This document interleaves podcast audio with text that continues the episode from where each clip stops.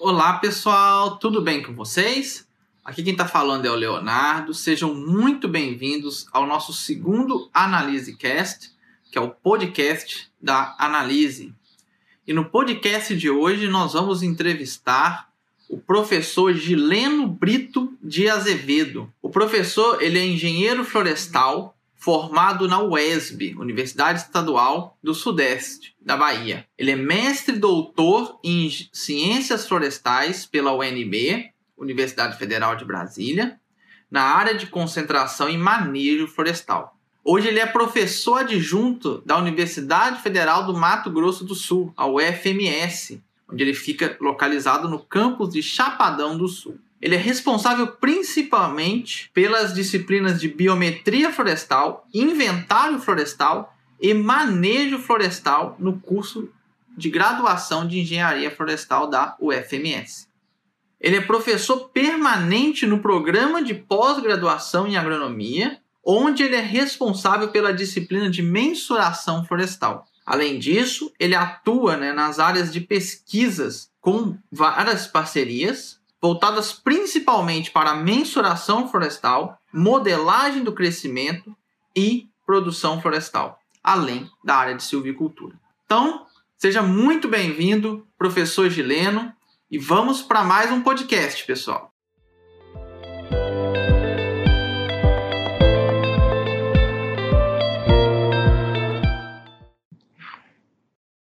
Boa tarde, professor Gileno Azevedo. Vamos dar início aqui à, nossa conversa, né?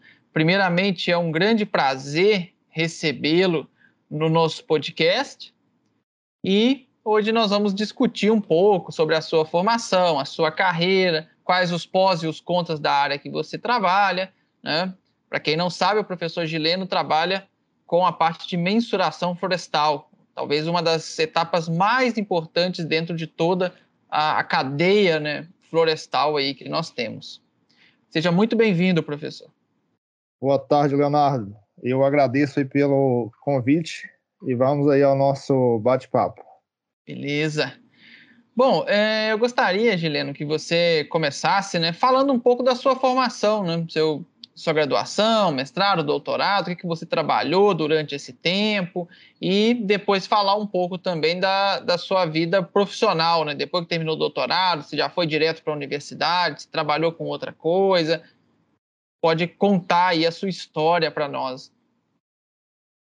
É, eu sou engenheiro florestal, formado na UESB, Universidade Estadual do Sudoeste da Bahia.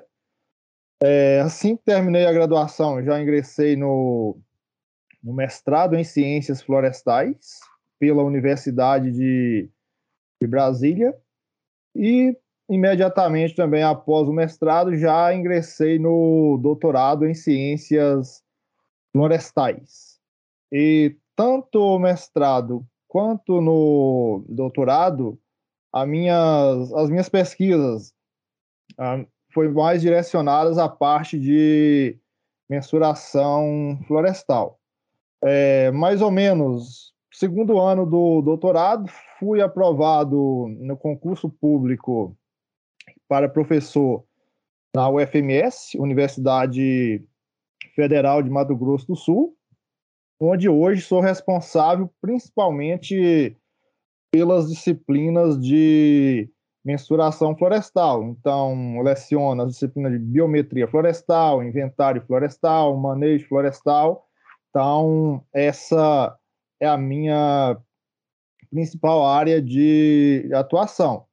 E na universidade também a gente sempre se envolve também com projetos de com alguns projetos de pesquisa, com algumas pesquisas também mais voltadas a essa área de mensuração florestal.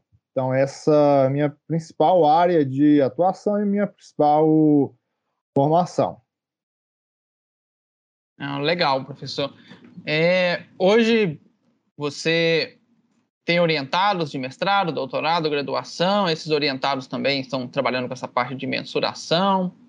Tem algum projeto que você gostaria de discutir aqui com a gente? É, as, orientações são basicamente de graduação. É, e recentemente eu ingressei também aqui no, no programa de pós-graduação em, em agronomia, onde oriento também alguns alunos aí com pesquisas mais voltadas à mensuração florestal. Na graduação, os alunos então temos trabalhado um pouco nessa parte de, de modelos de regressão aplicados na, na área de mensuração florestal, até iniciando alguns estudos com a parte de redes neurais também aplicado ao assunto. E em relação aos alunos de mestrado, é, eu tenho dois, no caso, que também irá trabalhar nessa parte de modelagem de variáveis dendrométricas, é, com abordagem tanto por regressão quanto por re redes neurais. Então, essa tem sido as principais pesquisas. Em relação a, a projetos, ultimamente, é, teve um, já encerrou o projeto, mas trabalhei com a parte aí de quantificação de biomassa e toco em raízes de, de eucaliptos. E atualmente tem um projeto de pesquisa que agora é mais voltado ao monitoramento do crescimento de árvores de seringueira. Então, atualmente esse é o principal projeto e planejando outros para, para o futuro. Não, legal. É, provavelmente nós vamos ter pessoas nos ouvindo, né, que não entendem muito dessa parte de mensuração. É, eu gostaria que você falasse um pouco, né, da, de o que é a mensuração, né, qual a importância dela dentro da silvicultura e como que você trabalha né, com essa parte de mensuração, como que é feito. Então pode dar um, assim, um, uma introdução para a gente, né, um, um, resumo do que é toda essa etapa de mensuração né, e como, qual a importância dela dentro né, do, da produção de madeira. Tá, então a mensuração florestal, vamos dizer que consiste aí em obter medidas, é, medidas das árvores. Então, quando falamos de obtenção de medidas nas árvores, temos diversas variáveis que podem ser obtidas. É, entre elas, diâmetro das árvores, altura, volume, biomassa, carbono, entre outras. É, por que obter essas variáveis? Qual a importância de se obter se obter. Primeiro, temos aí uma grande área de florestas, seja naturais ou plantadas. Então, pensando em florestas naturais, acho que temos cerca de 540, em torno de 540 milhões de hectares, se eu não tiver, se eu não tiver é, falhando nesse número agora. Em relação às florestas plantadas, temos, de acordo com o IBGE, mais de 10 milhões de, florestas, de hectares de florestas plantadas. Então, durante para o gerenciamento dessas florestas, precisamos de informações. E de onde vêm essas informações? Essas informações vêm basicamente da mensuração da mensuração florestal. Então, essa é, seria a principal importância da mensuração florestal. É obter informações para compreendermos melhor as situações dessas florestas, de forma que permita um melhor, um melhor gerenciamento desses, desses recursos. Então, essa seria a principal importância. Não sei se respondi todas as suas perguntas aí, se ficou alguma para trás, eu já complemento. Não é isso mesmo para trazer assim a, né, a importância né, dessa parte. Nós sabemos né, da, da importância aí do, do, setor florestal né, dentro da, da, da, economia mundial mesmo. Você tem alguns números assim de cabeça em relação a, ao setor? É, além, né, você já falou aqui do, dos números em relação à quantidade plantada, mas a parte econômica mesmo que movimenta, você tem alguns valores de alguma dessas, dessas culturas ou não?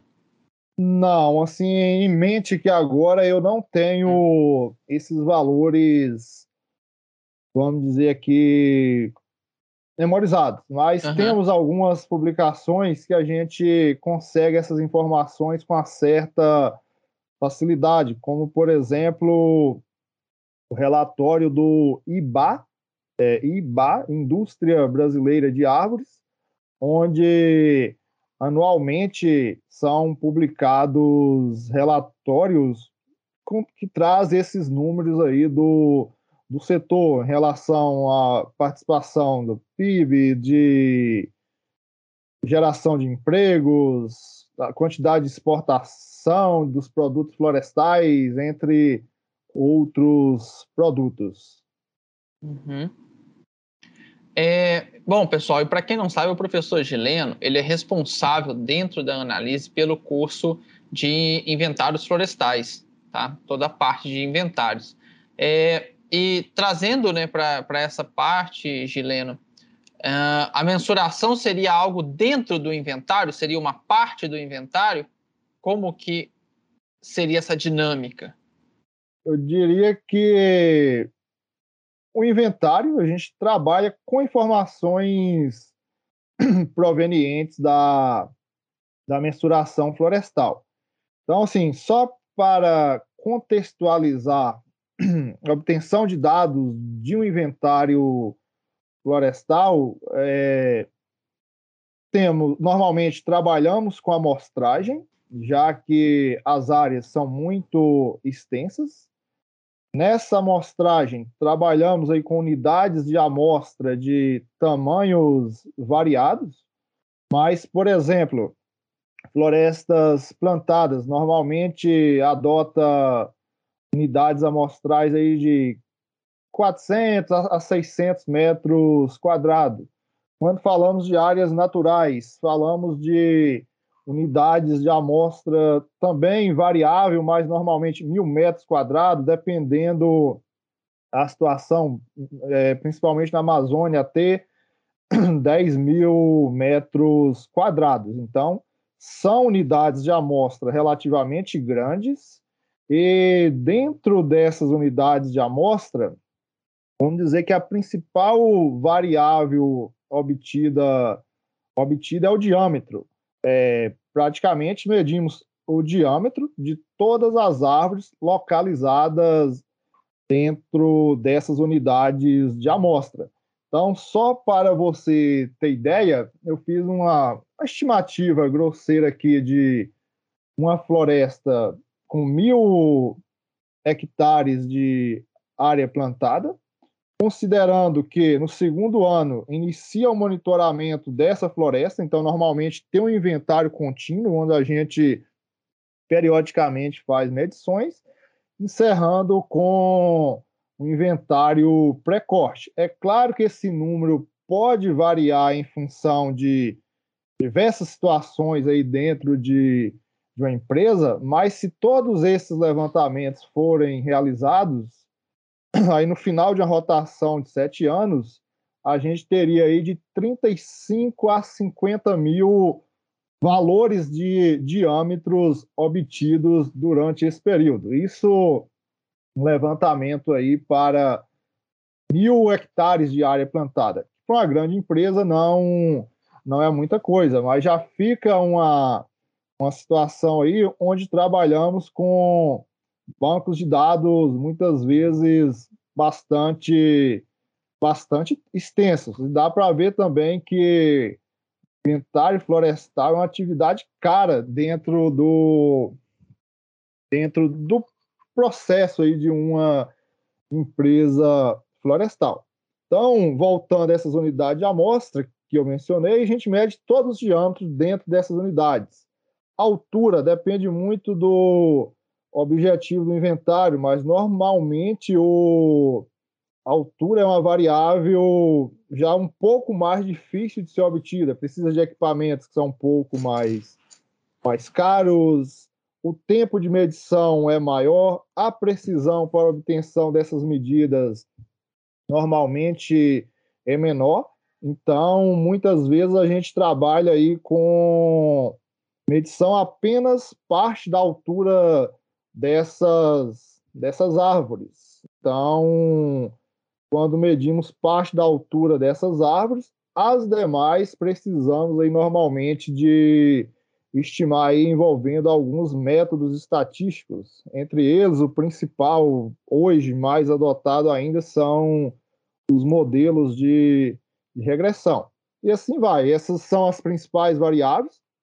Aí temos várias outras variáveis que, pode ser, que podem ser obtidas, por exemplo, volume, biomassa, mas aí geralmente também já são obtidas aí utilizando métodos indiretos, como alguns fatores de conversão, os próprios modelos de regressão, o uso de redes neurais tem sido empregado atualmente, entre outros métodos. Então, seria aí a principal dinâmica do inventário. Então, lançamos unidade de amostra, obtemos no campo, normalmente, aquelas variáveis de mais fácil acesso, e a partir dessas variáveis estimamos a nossa variável de interesse, que normalmente volume, biomassa, essas variáveis mais voltadas à produção florestal.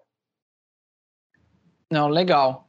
É, você citou aí que o inventário pode ser numa uma parte muito onerosa. É, eu acredito que isso aconteça até pela questão da mão de obra, né? Você falou aí numa quantidade imensa de, de valores que vocês teriam ao longo do tempo aí para medição de diâmetro. Seria por esse caminho mesmo? É, é muito oneroso por questão da mão de obra? Existe alguma tecnologia sendo estudada ou que já está implementada para diminuir esse custo de mão de obra? Sim, a principal variável, vamos dizer que é o diâmetro. É, em relação à obtenção dessas variáveis, então, hoje já temos no mercado alguns equipamentos que você já vai obtendo as medidas é, e já vai sendo registrado ali de forma eletrônica no, no equipamento. Isso gera um ganho aí na, na coleta, assim, nesse procedimento de coleta, porque evita a questão de tempo para alguém digitar esses dados depois, erros de digitação, entre outros, e trazendo aí mais algumas inovações, apesar de eu não nunca ter tido esse contato, mas a gente já tem empresas, algumas startups novas aí, conheço uma né, no, no setor, que já tem essa coleta de dados até mesmo por sensores. Então, são sensores ali que vão gerando essas informações que armazenadas em nuvem, então na nuvem. Então são, eu diria que são as principais tecnologias aí que a gente veio falar relacionada a essa coleta de dados. E essas tecnologias provavelmente diminuem bem o custo aí. E também diminui o erro, né? Igual você falou, outro problema que podemos ter é muito erro de digitação, né? De, desses valores de diâmetro. Sim, com certeza essa parte sim. É, em relação ao custo, é, eu não tenho essas informações para falar assim para você se vai o quanto diminui. A gente sabe que eu não sei o custo dos equipamentos, é Sim. apenas se tem uma empresa que eu já vi essas informações no site deles, mas não assim ao ponto de trabalhar com isso para mim saber falar é mais é mais em conta ou não. Uhum. Então fico devendo essa informação. É, outro ponto que você destacou aí para a gente é a, a utilização né, de metodologias estatísticas, principalmente na medição de altura, né? E aí você citou várias, aí, principalmente os modelos de regressão, e hoje começando a caminhar para machine learning. Né? Então, quer dizer, dentro da área florestal, nessa etapa tão importante, né, que é aí o inventário, as mensurações, é, a gente vê análise de dados integrada, né, ajudando aí o pesquisador a tomar suas decisões. Como que você enxerga né, essa parte de análise de dados dentro do setor florestal se você quiser falar de um modo mais geral, até de outras áreas, ou, e principalmente aí dentro da área que você atua, que é essa parte do inventário e das mensurações. Ah, Leonardo, creio que essa, essa parte de análise de dados ela é fundamental em qualquer área, independente da, da profissão. É, dentro da engenharia florestal, temos aí diversas informações, diversas situações em que precisamos de, de dados. Só um outro exemplo aqui que eu não trabalho, mas a gente sabe que tem muita informação, a parte de colheita florestal, por exemplo.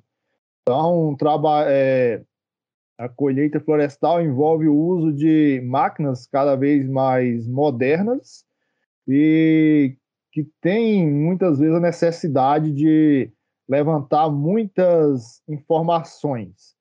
É, e na mensuração florestal como um todo, é, eu costumo até dizer para os alunos que, independente da área dentro da engenharia florestal que, que cada um pode atuar, é, independente se gosta do inventário florestal ou não, vai sempre ter a necessidade de realizar medições, obter ali algumas informações que trata-se de mensuração florestal. Então, a mensuração florestal é muito ampla dentro, sim, a aplicação dela é muito ampla dentro da engenharia da engenharia florestal. E falando em mais específico da mensuração florestal, igual já mencionei para você, o volume de dados é muito é muito grande. Então, precisamos aí cada vez de ferramentas estatísticas, de algumas técnicas aí para que possamos explorar esses, essas informações da melhor forma, já que esse volume de dados, como ele é grande, muitas vezes se a gente a gente pode deixar informações passarem batidas. Então, é onde eu vejo que o uso do aprendizado por máquinas, as redes neurais, entre outras tecnologias aí, tem um grande potencial de, de emprego quando falamos aí de mensuração florestal. Apesar que quando a gente fala de a gente fala de trabalhos publicados envolvendo essa temática, são trabalhos mais recentes. Então, eu acho que isso é um indicativo que já despertou, dentro da mensuração florestal, já despertou esse interesse, já temos essa necessidade, tanto até mesmo que algumas vagas de emprego recente é, voltadas à área a gente já encontra que, em relação ao perfil profissional, que é desejável conhecimento nessa área. Aí você bateu num ponto bem interessante, né? Que era até uma das próximas perguntas, a gente já pode ir direto para ela. A questão de, de emprego mesmo, de como que as empresas hoje, não sei se você tem contato com muitas empresas, né? Mas se, você tiver, seria legal trazer assim, co, como que ela como que elas têm visto né, o, o, profissional hoje, ou que sai da graduação, ou que sai da pós-graduação, o que, que ela busca, né? Por exemplo, o profissional ela tem que saber inventário florestal, tem que saber mensuração, tem que saber essa parte de análise de dados, essas técnicas, pelo menos de regressão, mas se tiver um machine learning é melhor ainda. Você tem alguma noção, algum contato com as empresas em relação a isso? Assim, a opinião direta, opinião direta de alguém dentro da empresa, assim, praticamente eu não tenho. Mas o que observamos nas vagas de empregos que são, são divulgadas, é, eu diria que um conhecimento básico quando a gente fala de alguma vaga de emprego voltada à mensuração florestal. A maioria delas pede conhecimento em Office. Quando a gente fala conhecimento em Office, principalmente Excel. Esse aí é o básico do básico. Aí a gente já vai encontrando outras vagas, por exemplo, já vi vagas que fala a questão de do uso de, do pacote R, gerenciamento de dados, conhecimento de dados, aí ser um requisito conhecimento do pacote R. É, outra informação, na verdade, essa aí até de um ex-aluno aqui que trabalha em uma empresa aí do setor, conhecimento em Power BI.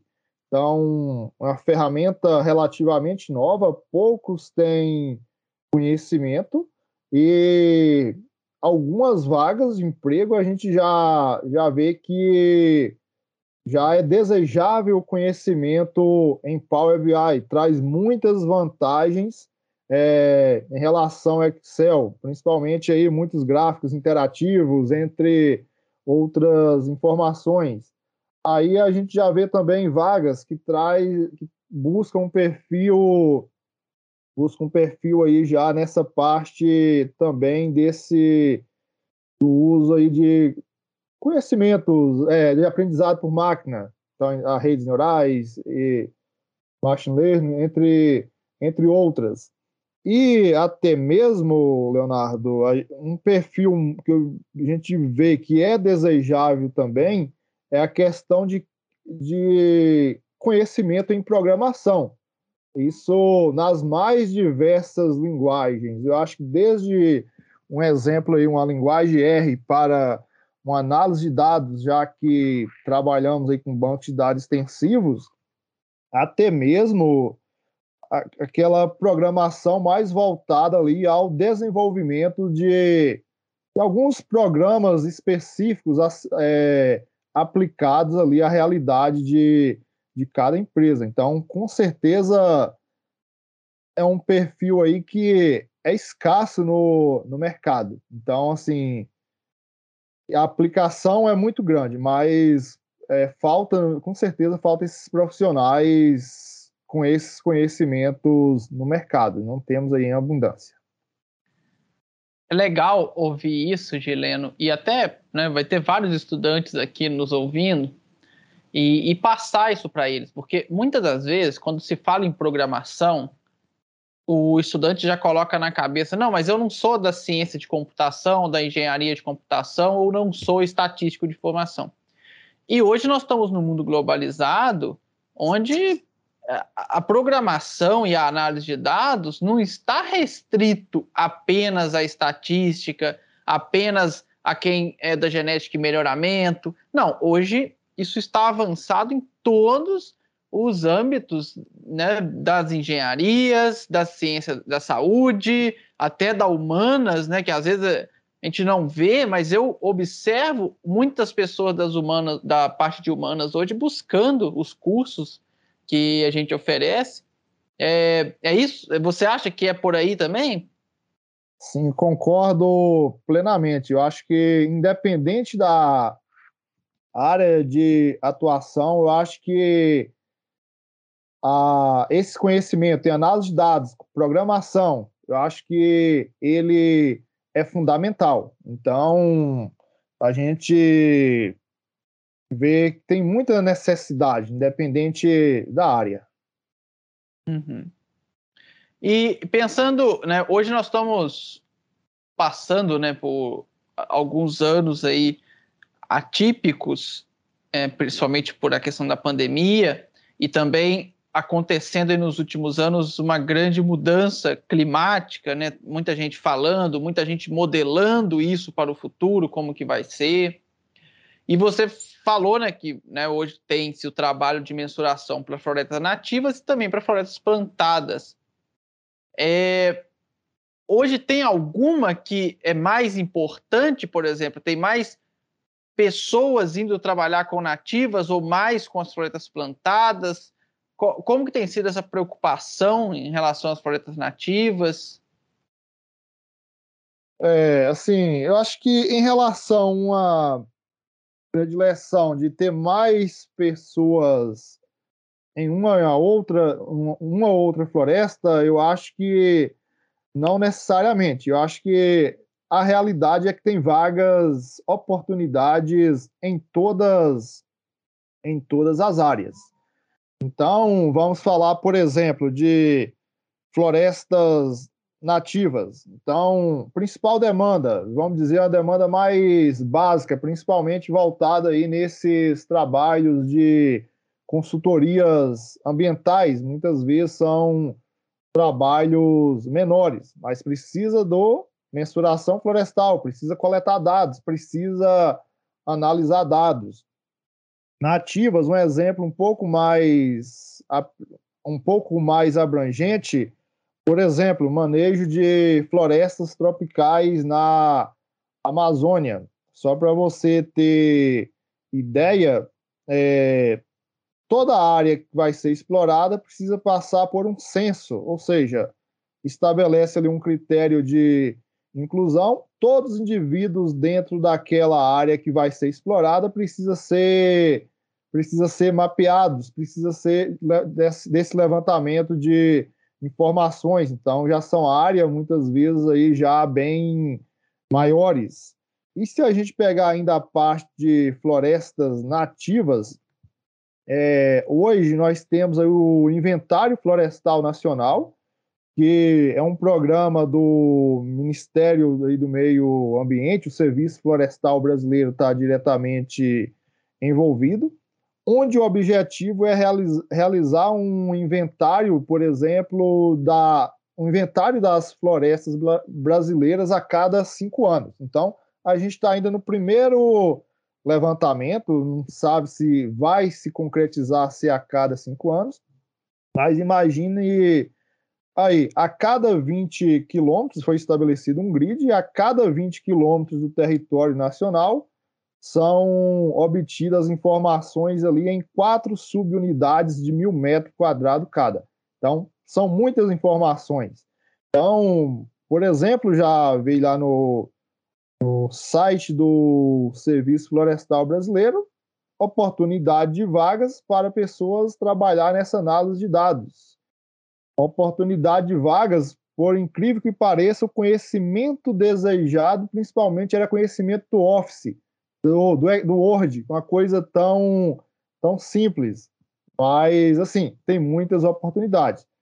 É, mais voltado à área de florestas plantadas. Então, para você ter uma ideia, é, os levantamentos nessas florestas normalmente é, tem, temos o inventário florestal contínuo, que inicia no segundo ano e é real, realizado anualmente nos plantios aí de eucalipto, realizado anualmente, é, até chegar à idade de corte. Então, nesses dados que ob são obtidos ao longo do ano, são utilizados para monitorar crescimento, é, modelar o crescimento e produção, então fazer projeções da produção na, na idade, em idades futuras para determinar a idade de corte, entre, entre outras, simula, é, é, simular algumas situações de algumas situações de manejo. Então, são assim, demandas que temos e grande a grande demanda mesmo ali de dados constantes. Então, é, cada vez que aumenta a área de floresta plantada, consequentemente está aumentando essa demanda. Não, bacana. E, e, é legal você falar que assim a quantidade de dados né, que vocês coletam é uma quantidade muito grande. Né? É, é realmente muita informação. E aí vocês estão já conseguindo avançar nos modelos de machine learning, né? Que são modelos que precisa de, de uma quantidade grande aí de informação.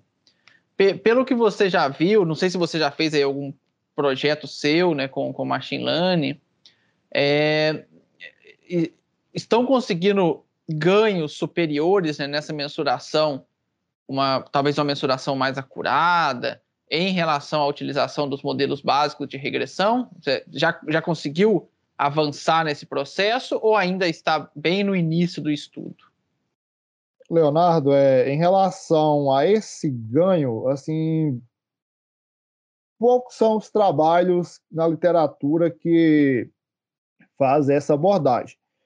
Porém, já ouvi de um palestrante de uma grande empresa do setor, por exemplo, a questão da mensuração da altura. Eu falei, acho que eu mencionei no início que médio de âmbito todas as árvores, altura de 20 a 30% das árvores. Mas com o uso dessas dessas tecnologias, o que, é que tem acontecido? Reduzida a quantidade de árvores a ser obtida a altura. Então, ao invés de chegar numa parcela ali, medir a altura de 15, 20 árvores, eu vou medir 3, 5, 3, 5 árvores e eu já vou obter modelos que gera estimativas precisas. E, ou em uma grande vantagem ainda quando falamos desse aprendizado por máquinas é a questão do principalmente do a possibilidade de utilizar variáveis qualitativas nos nossos modelos. Então, quando tra trabalhamos com a regressão, de uma forma geral aí, é, a não ser que utilize variáveis dummy, entre outros lá, mas o básico é utilizar nos nossos modelos apenas variáveis quantitativas. Já quando temos essa parte de inteligência artificial, nós já podemos utilizar variáveis qualitativas, como, por exemplo, um determinado clone, é, uma determinada classe de determinada classe de solo, é, até um espaçamento de plantio, diversas variáveis aí qualitativas que com certeza influenciam no, no crescimento dessas árvores e quando inseridas ali no modelo faz diferença na qualidade das estimativas. Legal. E assim, só para todos entenderem, né? É, se você quiser falar um pouco sobre como é medido a altura dessa árvore e a dificuldade que é medir essas alturas, né? O tempo gasto, se você quiser falar um pouco, só para eles entenderem por que, que é tão importante diminuir essa quantidade de árvores via modelos né, de machine learning, por exemplo. Tá, então vamos lá. Só como exemplo, ao diâmetro a gente mede todas as árvores. É um, um trabalho recente, um projeto de pesquisa que a gente está fazendo, a gente está com uma equipe de quatro pessoas para realizar a medição. É, enquanto, enquanto duas pessoas, um vai medindo, outro anotando, é, é, enquanto é, o tempo suficiente para medir todos os diâmetros, é, as outras duas pessoas não conseguem muitas vezes medir um terço da, da, da, das árvores, da altura de um terço das árvores ali dentro daquela dentro daquela parcela. Então, assim, o tempo de medição da altura ele é muito mais complicado. Isso porque, Leonardo, a gente ainda utiliza tem aí diversos equipamentos, entre os mais básicos aí que normalmente utiliza temos aí os clinômetros, onde precisamos se precisamos nos posicionar a uma determinada distância da árvore, com base nessa distância que a gente vai posicionar, posicionar. A gente vai fazer uma visada na base da árvore, vai fazer uma outra visada no topo da árvore, aí com base em distância e ângulos, esse equipamento ele já retorna para a gente ali uma estimativa da altura.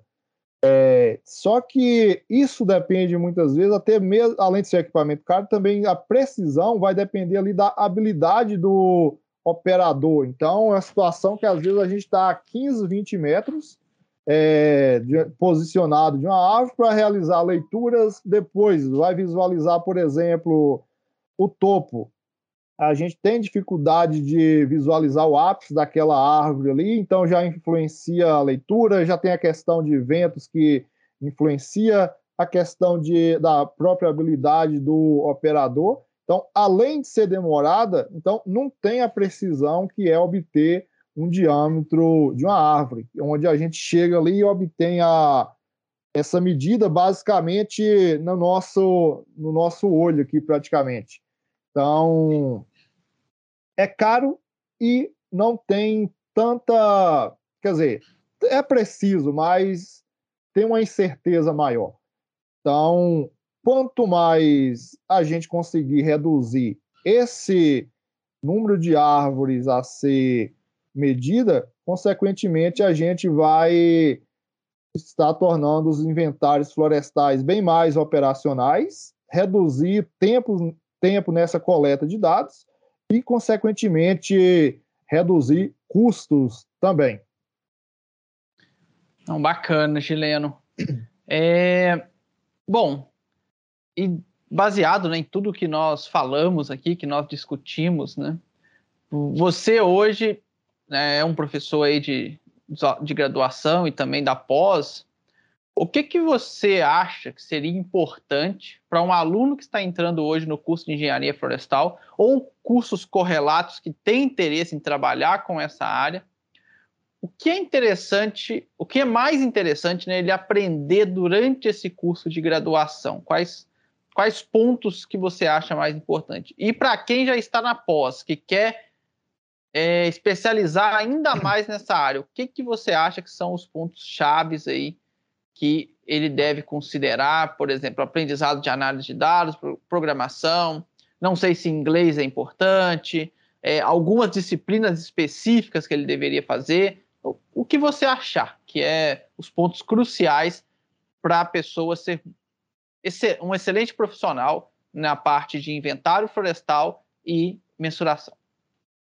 É, em, acho que o primeiro passo é, para se, destacar nessa área, eu acho que é se dedicar às disciplinas voltadas à mensuração florestal. Então, quando falamos aí da, da engenharia florestal, temos no mínimo três disciplinas que tratam basicamente disso. Temos a biometria florestal em algumas universidades aí conhecidas como conhecida como dendrometria, onde a gente aprende principalmente essa questão aí de quais variáveis medir, como medir, quais instrumentos utilizar, até mesmo trabalhamos nessa parte de essa parte de regressão também. Até as, depende da universidade, tem uma introdução às redes neurais, por exemplo, já na forma de aprender a obter medidas indiretas dessas informações.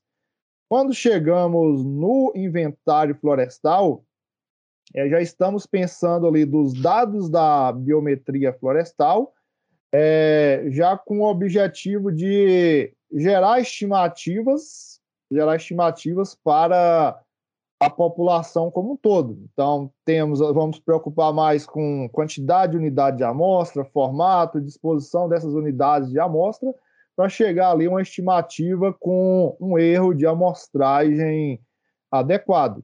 E quando chegamos na parte do, do manejo florestal, é, estamos mais voltados ali ao à tomada de decisões, ao gerenciamento, e uma das ferramentas que a gente trabalha muito também no manejo é a questão da modelagem. Então, trabalhamos aí muitas vezes com diversos modelos de crescimento e produção. Então, pensando nessa área aí como, como um todo, é, é onde a gente trabalha com muitos dados. Então, eu acho que essa questão de aprender a trabalhar bancos de dados, extrair as diversas informações possíveis ali dentro daquele banco de dados.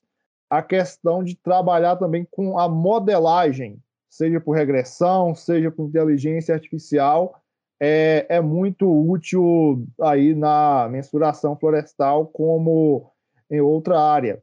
E também a questão aí do falei da, da modelagem, também a questão aí de programação de uma forma geral. Então, é, eu acho que o conhecimento em programação, ele com certeza será bem-vindo para resolver diversos problemas aí dentro da mensuração florestal, como qualquer outra área do conhecimento. E quando falamos de programação, já cai numa questão, acho que consequentemente já cai numa questão aí que é conhecimento em inglês. Então, a maioria dos, das linguagens de programação que temos aí, é, todas, acho que basicamente, precisamos de ter conhecimento da língua inglesa. E, além disso, independente se é na mensuração florestal ou não, a gente vê hoje a maioria das vagas que são publicadas aí, as vagas profissionais, um dos principais requisitos, se um dos principais requisitos é, o que, é a questão aí do conhecimento da língua inglesa. Então, o que eu falo para os alunos que muitas dessas questões aí, às vezes, por exemplo, inglês, a maioria das graduações não tem uma disciplina voltada a isso. A questão de programação, é, algumas disciplinas, alguns, alguns professores acabam, fazendo, acabam fazendo uma abordagem sobre essa temática. Porém, aquela abordagem muitas vezes é um pouco mais curta, porque dentro da disciplina a gente tem vários conteúdos a serem abordados, então não temos não temos tempo suficiente. E esporádico, quer dizer, ocasionalmente temos aí alguns cursos e aí, principalmente na pós, é mais comum é, algumas disciplinas que já são mais aplicadas a essa questão, a essa questão e principalmente de programação. Igual quando a gente fala de R hoje, várias universidades aí têm, têm disciplinas com essa com essa temática. Então eu acho que independente da, da formação de de cada um dos alunos, aquele que pegar uma dessas disciplinas e simplesmente, independente do curso que ele tem a oportunidade de cursar essa disciplina, ele pegar aquele conhecimento ali, ele relacionar com a realidade profissional dele, com certeza vai ter uma aplicação muito muito grande. Então, eu acho que essas são as principais questões que eu vejo aí como que vai agregar para que esses profissionais tenham um diferencial no futuro. É, e só complementando, igual eu falei, a questão que muitas vezes dentro do, da universidade, das nossas disciplinas, a gente, a gente não tem possibilidade de agregar esses conhecimentos todos nas disciplinas, mas o que a gente encontra hoje aí no mercado é o caso do, do serviço que vocês da EAC oferecem, a questão de ofertar diversos mini cursos, é, diversos cursos com a carga horária até grande que basicamente o aluno pode adquirir esse conhecimento de casa, sem a necessidade ali de um encontro presencial. Então, eu acho que torna o conhecimento bem mais acessível para co complementar a formação.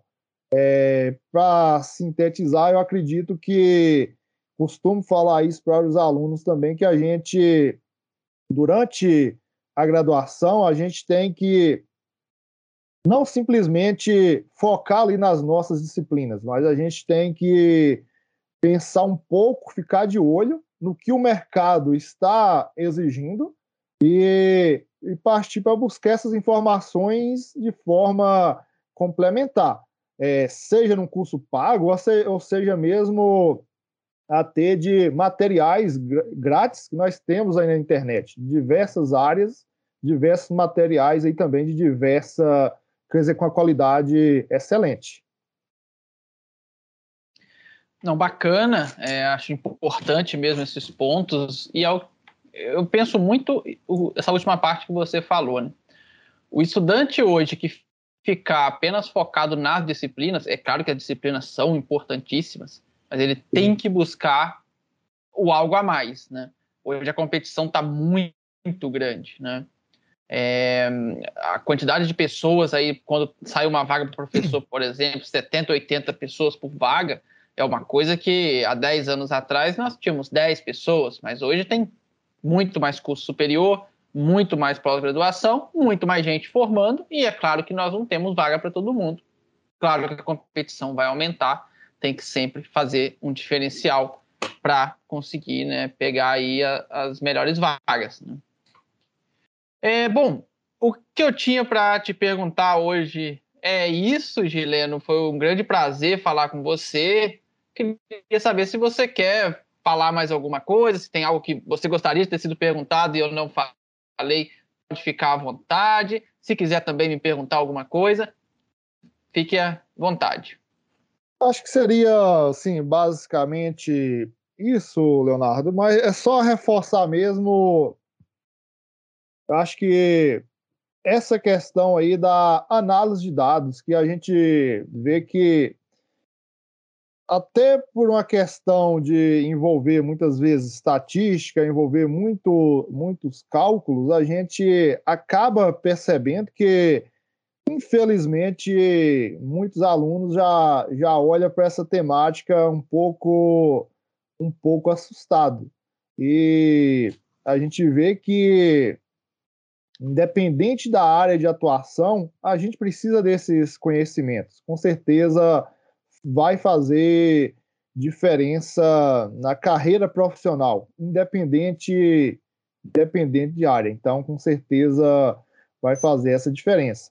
E só complementando o que a gente reforçou aí, a gente vê que o uso dessa, quer dizer, o uso dessas novas ferramentas estatísticas, eu falo novas, mais no sentido de do emprego mesmo, igual das redes neurais na, na ciência florestal. Só tem, só vai vir aí para contribuir com essa redução de, de custos, é, obtenção dessas informações e também melhorar a, a qualidade das informações que ali serão analisadas. E isso, com certeza, vai facilitar, facilitar ou dar um maior suporte na questão aí da, da tomada de decisões. Não, bacana. É, e só deixa, falando aqui, pessoal, um pouquinho, né? Quem quiser aprender mais sobre processamento de dados de inventários florestais, vou deixar, para quem está assistindo via YouTube, vou deixar o link do curso do professor Gileno, tá? No, na descrição aqui do vídeo. Para quem está assistindo no Spotify ou no Anchor, é, vai lá no, no, YouTube e você consegue encontrar, ou no nosso site também, né, www.analisecursos.com, e você encontra todas as informações. Bom, queria que agradecer novamente, professor, pela participação. É um grande prazer fazer essa discussão com você, né? Um professor aí conhecedor né, de toda essa área, uma área tão importante hoje, não no, no, mundo, mas principalmente no Brasil, né, que é um dos temos aí as maiores florestas, né, e até a parte plantada também é muito grande aqui dentro. Então, foi, foi um grande prazer conversar com você e espero ter outras oportunidades para discutirmos mais sobre esse tema. É, com certeza pode ter sim. É, eu que agradeço também, Leonardo, pela oportunidade da gente conversar e passar essa mensagem. Espero que chegue aos alunos aí de graduação, pós-graduação, das diversas áreas, é, que essa mensagem chegue dessa necessidade, dessa importância de compreender um pouco mais esse tema. Então, agradeço pela oportunidade de falar e sempre que precisar, estamos aqui à disposição. Ótimo. Só um último detalhe, pessoal. Quem está nos assistindo aí via YouTube, não esquece de se inscrever no canal, que de 15 em 15 dias tem um podcast, além dos outros vídeos de análise, de cursos que nós colocamos toda semana. E também não se esqueça de curtir para que o YouTube entenda que esse conteúdo é útil e divulgue para mais e mais pessoas. Ok? No mais é isso, um abraço a todos e nos vemos no nosso próximo podcast.